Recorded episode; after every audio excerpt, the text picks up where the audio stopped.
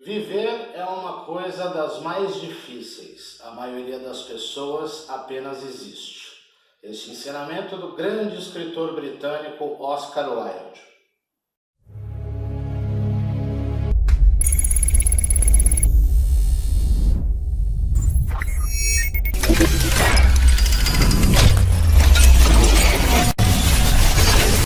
Pessoal, bom dia, boa tarde, boa noite. Afinal, na internet tudo é 24 horas. Estamos começando mais um Aqui Tem Conteúdo no canal Silvio Micelli.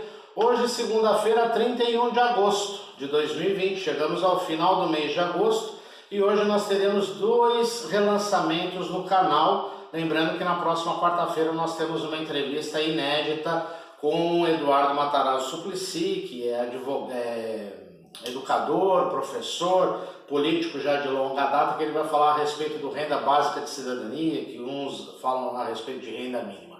Hoje vocês vão rever a entrevista que eu fiz com a doutora Cristine Lima dos Santos a respeito de relacionamento. A doutora Cristine, que é psicóloga, e a respeito do relacionamento na pandemia, do relacionamento do casal, do relacionamento com os filhos, é, dos familiares que podem ser tóxicos e às vezes a gente não, não se apercebe.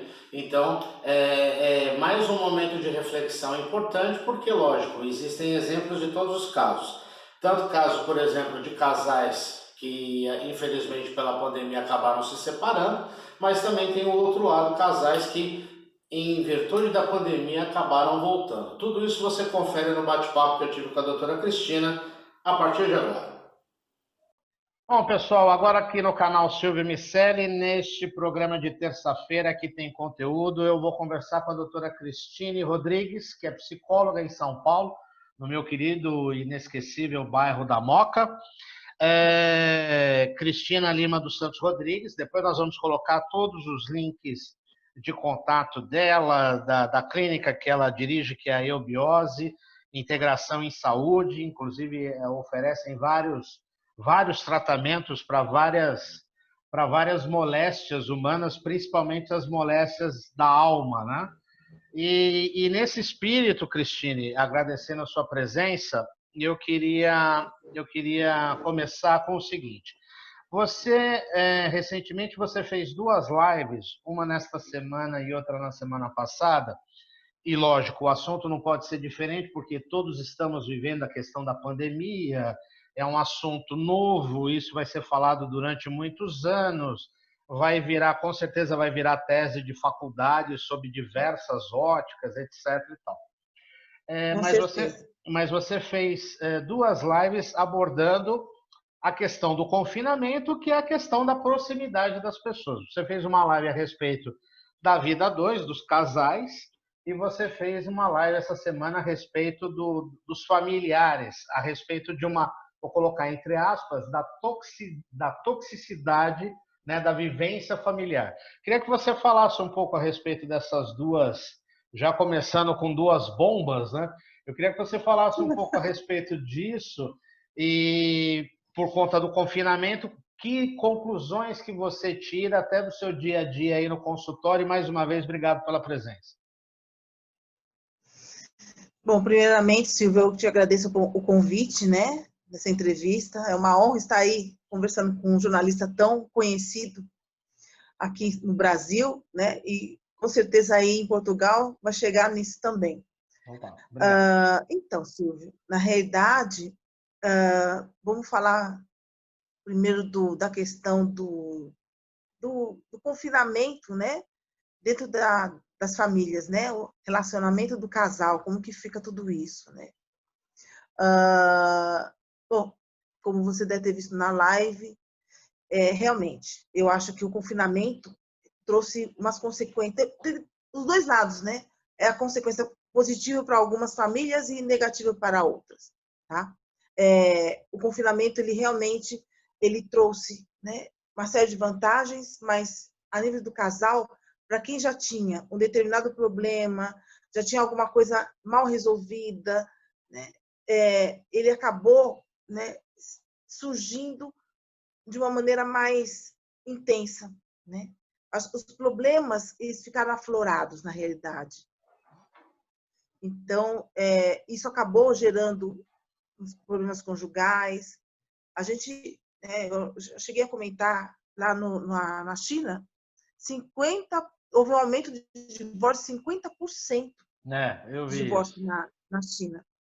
Uh, e aqui no Brasil, né, também houve né, um aumento de 177% Nossa. na procura de escritórios especializados em direito da família e do divórcio.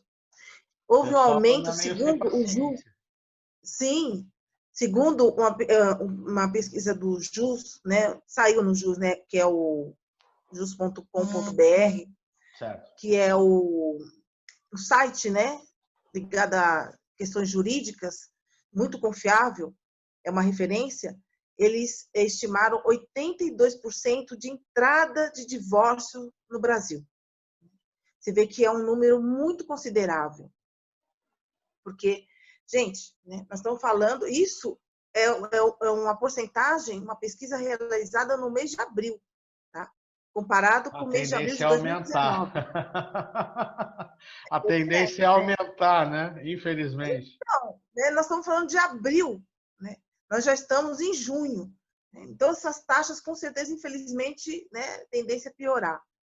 É, mas é que, é, essa é a nossa realidade, é o que está acontecendo aqui no Brasil. Tá? É, por quê? Né? Por que, que isso está acontecendo? Ah, é o problema do, do corona? Não, o problema não é o corona, né, a pandemia, né? é realmente né, não é o confinamento, mas sim é a, a, a, relação. É o que eu falei, já existia uma problemática ali e, as, e, e ela acabou culminando né, nesse momento ela explodiu. Né? Na verdade, eu ia fazer, na verdade, eu ia fazer duas perguntas para você. Uma você já respondeu, porque também tem essa questão, né? O coronavírus vai virar uma espécie de desculpa para tudo. Então, é, para de, desde, desde, desde fins de relacionamento, como nós estamos abordando aqui, até para demissão de trabalhadores, para pedido de ajuda do governo, etc. Quer dizer, é, para quem gosta de procrastinar ou para quem gosta de é, buscar o culpado, o coronavírus é o, é o culpado líquido certo, porque atingiu o mundo inteiro, todo mundo tem ciência, então isso é uma coisa mais do que óbvia utilizar isso. Agora, você falou no começo também, porque obviamente que normalmente se aborda sempre para o lado é, da separação de um, um relacionamento que de repente já estava estagnado ou já tinha problemas e de repente a coisa é, ficou ainda mais visceral com aquele contato né, dia a dia, etc. E tal. Mas tem o lado positivo também. Você tem notícias de casais que uhum. eventualmente estavam com problemas e que essa proximidade que o confinamento trouxe do próprio casal e da família também foi benéfico? Sim, com certeza né? Inclusive pacientes meus mesmo, e quando eu mandei é, o link né, da live que eu fiz em relação a essa questão, teve gente que me mandou resposta dizendo assim, ah, meu casamento ficou maravilhoso. E eu tenho pacientes que realmente teve relatos né, de que eles estavam em lua de mel. E não foi em um nem dois casos. Né? E eu fiquei assim, no primeiro momento, a primeira vez que eu ouvi né, esse relato né, na, na minha resposta, eu falei assim, nossa, eu fiquei pasma, porque a gente só ouve o lado ruim. Sim. Né?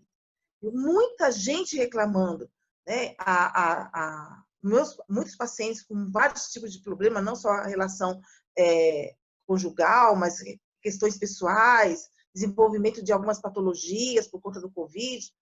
Uh, mas o, o, quando eu vi a primeira vez uma pessoa me dar esse retorno, eu pensei, assim, nossa, deu um espanto assim, falei, nossa, que bacana. E aí eu fui, né? E aí eu comecei a receber alguns retornos. Mesmo na minha, depois da live, me mandaram algumas, eh, algumas é, é, alguns feedbacks nesse sentido. Justamente uhum. falando, olha, olha, ah, no começo foi meio difícil, né? mas a gente né, se, conseguiu se conectar e agora a gente está super bem, né? Estamos melhor do que antes, então, assim, cada um veio com um relato.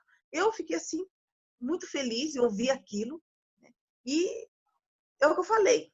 Por quê? Porque esses, esses casos de divórcio ou casos mais graves, com certeza é, já era uma relação doente. Já existia uma, uma problemática. Quando a coisa é mais leve, um probleminha, porque, lógico, todo casal tem seus problemas, vai ter uma discussão, vai ter um problema para resolver, vai ter coisas mal resolvidas, mas quando a coisa é mais sutil, você até ainda num pequeno atrito, mas logo você se, se reorganiza, né? se conversa, se ajusta. Agora, quando chega nesse nível, é exatamente o que você falou, Silvia. É, precisava de uma desculpa. Hum. Precisava de um motivo. E arrumar um motivo. De repente. Isso para todas as instâncias, né? Todas. Sim. Né? Nós estamos porque... falando de relacionamento, mas. Porque de repente o que acontece. Pode falar. Desculpa te interromper, que às vezes dá um delay por conta da gravação, mas é só para não perder a linha de raciocínio. Porque, na verdade, eu, tá. assim, eu tenho eu sou casado há 27 anos. 27 anos não são 27 dias, nem 27 meses, nem 27 semanas. É, um, é, um, é uma vida, tanto que nós temos dois filhos, já um maior de idade.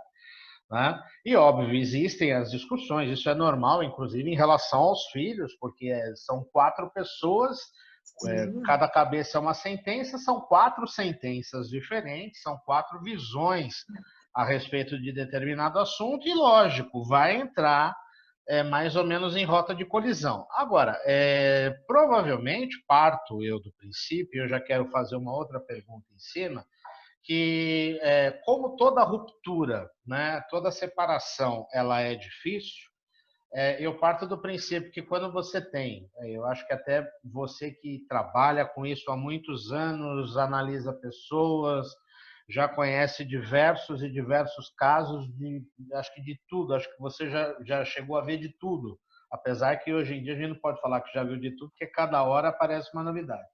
Mas é, é, era a desculpa perfeita. Assim como, e aí é a pergunta que eu faço já em seguida para você, que é uma, uma coisa que para mim causa uma tristeza, um alarme muito grande. Inclusive, hoje de manhã, apesar de estar aqui em Portugal, a gente não só mantém contato com os amigos, mas também mantém contato para saber das notícias. Nós temos uhum. amigos, familiares. Infelizmente, já temos pessoas próximas que vieram a falecer uhum. por conta da pandemia. Né? Agora, é, o aumento, eu, eu sou muito radical na, nessa questão. Eu acho que a violência contra a mulher não se justifica de forma nenhuma. Não se justifica é, é, bater, não se justifica o feminicídio, não se justifica nada. Mas é, também tem se colocado uma espécie de uma, uma explicação, vamos colocar em aspas. É, por exemplo, ouvi hoje um dado de manhã numa rádio famosa aí de São Paulo, que eu acompanho, que aumentou o número, o, o número de, de feminicídios e o número de agressões às mulheres aumentou assim em índices estratosféricos. Você acha que existe justificativa para isso? Eu acho que não, mas você acha que existe é, é justificativa? Lógico, nós não estamos defendendo a violência, mas podemos dizer assim, ah, por conta da pandemia, sei lá, o cara perdeu o emprego, perdeu a cabeça, isso se justifica ou também é uma desculpa esfarrapada que todo mundo quer usar? Não, Silvio, não justifica, né? Como você mesmo colocou inicialmente, nada justifica a violência, nada, né? É, o Covid menos ainda. Então, assim, é, se está havendo agressão, né? E realmente, você tem razão, né? Houve um aumento também significativo. Tá? Na revista Veja do mês de abril também né, houve é, um levantamento e teve, tivemos um aumento de 44,9% de aumento na violência contra a mulher. Tá? Então, assim, gente, não tem, isso não justifica, nada justifica. Tá? Mais uma vez, a gente entra na mesma questão, né, no, mesmo, na mesma, no mesmo parâmetro da, da avaliação de um relacionamento conjugal. Meu, se existe a violência, se chegou na violência, de duas uma. Ou ela já existia, muito provavelmente, já existia em, em algum nível, tá? Porque quanto mais violento se torna o casal, Você começa com uma agressão verbal, né? para depois ela ir. Se, se, isso não é sanado, a tendência é só né, piorar Sim. até chegar numa agressão física. Tá? Vai então, assim, o grau. O casal que já não tinha, né? Se, se ele já não tinha uma agressão física, tá? então ele tinha uma agressão verbal muito intensa a ponto de chegar nesse momento, a hora que realmente, porque, lógico, eu até entendo que esse momento de confinamento, do Covid, toda essa, essa transformação que a vida da gente virou de um dia para o outro, gera uma, uma série de questões emocionais. Não tem como, gera mesmo. Gera angústia, gera ansiedade, gera depressão, é, vários transtornos. Eu tenho paciente que desenvolveu toque. Eu tenho paciente que desenvolveu a síndrome do pânico, né? justamente por conta desse clima, né? Dessa, desse confinamento, dessa mudança de vida, das necessidades que surgiram por conta do confinamento, ou seja, né? problemáticas mil. Então, é, o que, que eu penso? Né? A maneira como eu avalio isso. Realmente, é, esse casal, né, que se houve uma agressão, é porque já existia, no mínimo, uma agressão verbal. Que com essa, essa esse clima né, angustiante, indeciso, é, atemporal, né, culminou e ele estourou e acabou partindo por uma agressão física, tá? Mas é o que tanto você quanto eu concordo plenamente, não justifica. Tá? Eu acho que passou a ser um descontrole. A partir do momento que você extrapola esse nível, perdeu totalmente o controle emocional da situação. E os Pessoal parentes... e, e aquilo que você nomeou nessa live que você fez aí essa semana, é, dos parentes tóxicos. O que, que são parentes tóxicos? Como é que eles agem? é, é, é, mais ou menos assim: o inimigo dorme em casa, ou é aquela briga que a gente fala que o cunhado vem, chega em casa e rouba a nossa cerveja? Como é que funciona isso? Qual é o limite? Porque os parentes também, lógico, é, eles não, talvez não tenham a mesma intimidade do casal, mas convivem, né? Qual é o limite entre o cara que é só chato e ele vira, começa a, a virar algo tóxico? Então, é, toda família, é, todo mundo tem sempre, seja na família, seja no trabalho, né, seja socialmente, quando você tem muito contato com a pessoa, todo mundo tem alguém próximo que é tóxico. Todos têm. Né? Então, assim, qual é o limite? É, ele começa a, a ser tóxico na vida da pessoa a partir do momento em que ele é, começa a fazer mal. Mas mal em qualquer âmbito, seja ele físico, emocional, é, social, porque a gente tem vários, várias facetas né, desse perfil. Nós temos aquele que é o, o vitimista, nós temos aquele que é, é o ganancioso, o invejoso, o preguiçoso, o oportunista. Né? É... Então, a gente tem vários. É, é, é, é, difícil, às vezes, avaliar, né? Porque, principalmente quando você está envolvido ali. Quando é família, né? A gente está aí falando muito dessa questão do, do confinamento. Então, assim, vamos focar a questão da família, né? Dentro da família tem sempre um. Então, é aquele que, de repente, é o sanguessuga. Hum. Tá? Porque qualquer uma dessas características que eu acabei de passar para você, né, todos são. Né? O vitimista também é um sanguessuga, porque ele faz de tudo para né, ser a vítima e você dá tudo né, o que você puder dar para ele, né, de atenção, daquilo que ele necessita. O invejoso, o egoísta, né, também é aquele que quer sempre mais, quer mais e mais de você. E você está sempre se doando. Então, assim, é, é a pessoa que te suga. É a pessoa que te. É, que faz de tudo, né? Para ou te deixar mal, ou te sugar de alguma maneira. Mas o resultado é só um. Entendi. É um esgotamento. Agora, é, esse, esse, esse parente tóxico, voltando à questão dos casais, pode ter um dos elementos do casal, tá? não estou aqui entrando no mérito de, de gênero nem nada, mas pode ser que também é, essa questão que você levantou no começo, do aumento do divórcio, etc. e tal, também um dos elementos do casal pode ser tóxico ao relacionamento, a outra pessoa? Pode, né? Mas não é por conta do confinamento, na realidade, Não, né? sim. O confinamento Mas é virou. já era. É, o confinamento virou aquela desculpa. Não, ah, ah eu não tenho dinheiro para pagar a conta por causa do confinamento, né? É mais ou menos isso. Sim, né? Sim. O, o, aquela pessoa próxima, marido ou esposa, pode ser. Claro que pode. Será que um ou outro já percebeu isso?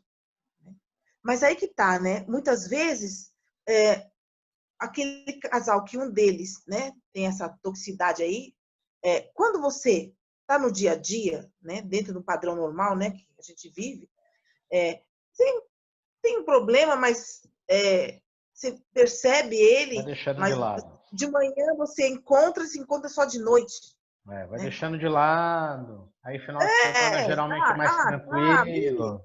É, me criticou, olha, eu fiz, ai, nossa, mas esse trabalho me criticou, me senti mal, mas não dou bola. E aí, o dia a dia vai dispersando tudo isso e você consegue tolerar com mais Uhum, facilidade.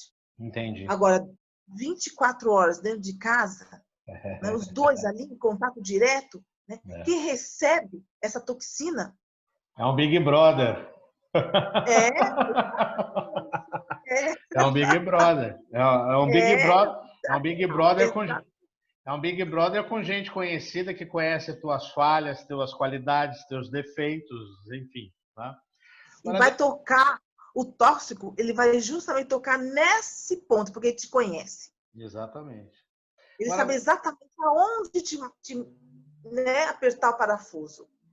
Agora, deixa eu te perguntar uma outra coisa. Tem essa pergunta e tem mais uma antes de encerrar, que eu sei que você tem vários compromissos. Aí eu queria falar a respeito do trabalho do psicólogo. O, você, eu sei que você está fazendo muitos atendimentos eh, online. O, o, o, o trabalho online, home office, o teletrabalho, como se diz aqui em Portugal, o português não é muito afeito a expressões inglesas, né? ele veio para chegar. Aliás, ele veio para chegar é uma bobagem, ele chegou para ficar. Né? É, no trabalho do psicólogo, porque outra, uma consulta que você faz com uma pessoa, penso eu, você tem vários elementos. Você não tem só a pessoa, aquilo que ela está falando. Tem o gestual, né? tem aquele livro famoso que eu não me lembro agora, acho que é o Peter Ville, do Corpo Fala, né? Então tem o gestual, tem a, o, o body language, como diz o pessoal, né? a linguagem corporal, isso vai ficar meio defasado você é, tratando no, no online. Como é que pode suprir essa necessidade? Existe condição de realmente fazer um atendimento online ou isso é mais por conta mesmo do, do, do, dos tempos em que nós estamos vivendo? Não, tem, tem sim. Né? É, lógico que o presencial ele te dá algumas dicas, né? Com essa linguagem corporal que a gente, que cada um, né, pronuncia, sim. Mas no online ele também a gente consegue observar algumas coisas. E aí tem, também tem um conjunto de coisas que a gente observa que tem a leitura corporal, mas a gente tem outros indícios também, né? Eu já trabalhava com online desde o ano passado, Silvio. Então, assim, é, até pessoas, eu tenho pacientes que não estão nem no Brasil. Hum. Então, assim, é, eu já tenho o hábito né, de observar esse conjunto. É, o paciente, ele também ele traz isso no vídeo, né? Porque a gente tem um, um é o que eu falei, a gente não o que tem, a gente consegue pegar algumas coisas sim, tá? E a gente também tem a fala, o, o, a presença, né? Porque tem a gente avalia tudo, né? Paciente que chega antes, né? Paciente que atrasa no nosso atendimento, né? Seja ele presencial, seja online, né? O paciente que esquece, Né? Então, assim, é uma série de, de, de, de, requisitos que a gente também considera dentro de uma avaliação psicológica. Tá? Uhum. Então, não se perde tanto assim. Eu acho que, na realidade, é tudo uma questão de hábito. Uhum. Ah, o que falta. É, assim, é, é, que eu sou muito suspeita, né? Porque é o que eu te falei. Como eu já, desde o ano passado, eu já estava trabalhando nesse, na questão do online, então, assim, meu, eu já pego você, assim no ar. E você, tem, tem tido, e você tem tido resultados, uh, resultados satisfatórios com essa migração de parte do atendimento online? Sim, muito, muito. Entendeu? Muito. No atendimento, é, eu acho que é muito tranquilo. No atendimento online, porque, bom, eu, a, cada pessoa é, é, é um, uma mentalidade diferente, né? Mas, por exemplo, é, existe pessoas que, de repente, no, no, no, no, face a face, no tete a tete, é uma pessoa mais reprimida, mais introspectiva e que, de repente, no online, ela tem. Porque o online também virou uma espécie de bálsamo para a cura de todos os males. O povo xinga o outro pro online, né? A molecada acaba relacionamento agora por WhatsApp e tudo mais, eu não sei o que, não sei o que lá.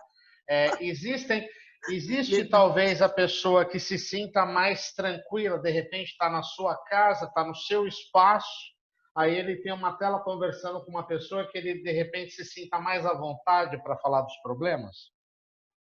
Sim, né? Eu acho que existe isso também. Ele fica mais à vontade, desde que ele tenha privacidade dentro da própria casa, né? Eu sempre recomendo isso, eu falo assim, tu consegue falar, ninguém te ouve, a gente não está sendo ouvido em nenhum momento, né? Então, assim, e aí as pessoas, né, se, se, se adaptam a isso e buscam esse, esse, essa é, privacidade.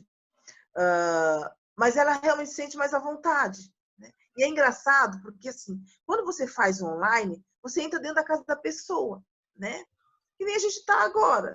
Né? É como se fosse é... uma televisão. É, exatamente. Né? E você entra dentro da casa da pessoa. E eu tenho pacientes que às vezes se sentem tão à vontade, né? é, e eu tenho sentido isso mais agora com essa questão da quarentena, que eles já te vêm ah, passar pelo atendimento né, do jeito que eles estão. Pode estar tá meio descabelado, pode estar tá meio largado, com uma roupa mais à vontade, né? Pijamão. É, entendeu? Né? Sabe, aí eu, eu, às vezes eu olho e falo assim, bom, claro, cada um está na casa dele, mas ele se sente mais à vontade. Tem muitos pacientes assim, que se sentem muito à vontade, estou é, na minha casa. Entendo. E aí, liguei a câmera e eu só falar. Né? E é um daí, então, assim, território assim, dele, né? sendo um pouco mais autêntico, sabe? Porque até mesmo o deprimido, né, que não está num grau tão elevado, né, que Sim. consegue ir até a clínica, uh, ele mesmo com todo o sacrifício ele se arruma, ele vai, né? E quando ele está em casa, né, ele se apresenta do jeito que ele está. Né? É o que ele, ele não tem é. que se produzir para sair. Né? É o que ele então, é na essência. É, é, exatamente, é daquele jeito. Né? E às vezes eu falo para o paciente, falei, ó, né? É, tanto homem quanto mulher. Né? É, quando está com problema conjugal, que a gente tem, eu tenho pego muito desses casos, né? Com probleminha conjugal, falei, e aí, né? É, você está bem e tal, mas é assim que você se apresenta, né? Para sua esposa quando ela, né? É assim que você se apresenta para o seu marido, né? Assim, porque eu sempre falo, o casamento ele tem que ser cuidado. Senão, ele vai ficando insuportável. Você, tem, você falou que tem 27 anos de casado, né, Silvio? Isso. Então, 27 anos de casado. Meu, é o que você falou. É muito difícil manter um casamento sadio, equilibrado, feliz, né? é, se você não tiver um, um, esse, essa mentalidade que assim o casamento, o casal, tem que estar tá sempre se inovando, tem que estar tá sempre buscando, tem que ter a sua, seu, seu momento, né? tem que ter a sua, a sua, a sua, seu, seu, seu estar junto. É, eu privacidade falo, também, não é? É privacidade e, e é privacidade do casal. Sim. Eu sempre falo, você tem você, como você tem que ter dentro da, dentro da família, nós temos o marido, a esposa, tá? o homem e a mulher, o pai e a mãe. São vários papéis. Sim. Tá? Todos então, desempenhados pela mesma pessoa. É, a gente não pode esquecer que existe o homem e a mulher. Certo. E isso tem que ser cultivado dentro do casal, porque senão ele se perde. Os filhos, eles vão crescer e vão cada um cuidar da sua vida. Aí o que vai sobrar dentro de casa? O casal. O casal. É. E às vezes o casal, ele só se dá conta de que se tornaram dois estranhos a hora que sente o ninho vazio. Uhum. E aí? Olha um para o outro e o que, que sobrou? Às vezes não sobrou nada. É. Infelizmente. Para encerrar, Cris, que eu sei que você tem horário aí, é, é, bom, primeiro agradecer sua presença, mande os nossos abraços a todos da Moca que a gente ama tanto, ah. né, que está sempre no nosso coração. É, Para encerrar, uma pergunta meio de advogado do diabo, que você já deve ter ouvido, inclusive. Né? É, na época, na era da tecnologia, da internet, dos memes e tudo mais, as pessoas falam que depois da pandemia nós voltaremos melhores, né? Que a pandemia foi ocasionada porque o ser humano é isso, o ser humano é aquilo, etc, etc, etc. Então eu pergunto para uma pessoa que é especializada em ser humano, principalmente naquilo que é, é, é, muitas vezes lhe diz mais íntimo, né? O id, o ego, vai, vai baixar o Freud aqui, né? Mas é, voltaremos, você acha que voltaremos? Quem voltaremos e se voltaremos melhores é, depois da pandemia? Ou você acha que isso é apenas uma frase de efeito que o pessoal usa e quando a, a situação começar a se normalizar, vai ser tudo dantes no quartel de Abrantes. É. Se voltaremos, não, né, Silvio? Silvio, porque, pelo amor de Deus, nós vamos voltar, né? Vamos Sim. todos voltar, se Deus quiser. É que é... Eu, é, desculpe interromper, mas só para eu explicar. É porque eu parto do princípio o seguinte: nós voltaremos melhores. Bom, eu, graças a Deus, eu tenho uma autoestima boa, eu não me considero ruim, então eu não preciso voltar melhor porque eu já sou bom. Né? Lógico, estou tirando barato, né? Estou fazendo um, uma ah. caricatura, mas assim, eu não preciso melhorar, lógico que eu preciso, todos nós precisamos, eu não preciso melhorar porque eu já sou bom. Então, quem já tem essa disposição de ser bom, de ser legal, de ser alto astral, de ser uma pessoa amiga que ajuda, ela vai permanecer a mesma coisa.